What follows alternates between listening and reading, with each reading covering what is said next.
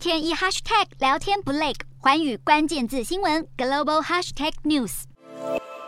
集团体财长和央行行长将在印尼巴厘岛召开会议，但是在会议开始之前，美国财政部长耶伦表示，俄罗斯在乌克兰的战争就是全球经济的最大威胁。耶伦更表示，这场战争有很严重的负面溢出效应，尤其是能源价格上涨和粮食不安全加剧。耶伦更强调，他将继续在集团体会议上敦促盟国对俄罗斯石油实施价格上限，借此来切断俄罗斯总统。普丁的战争资金，并喊话印度和中国，希望他们加入这一项价格上限的措施。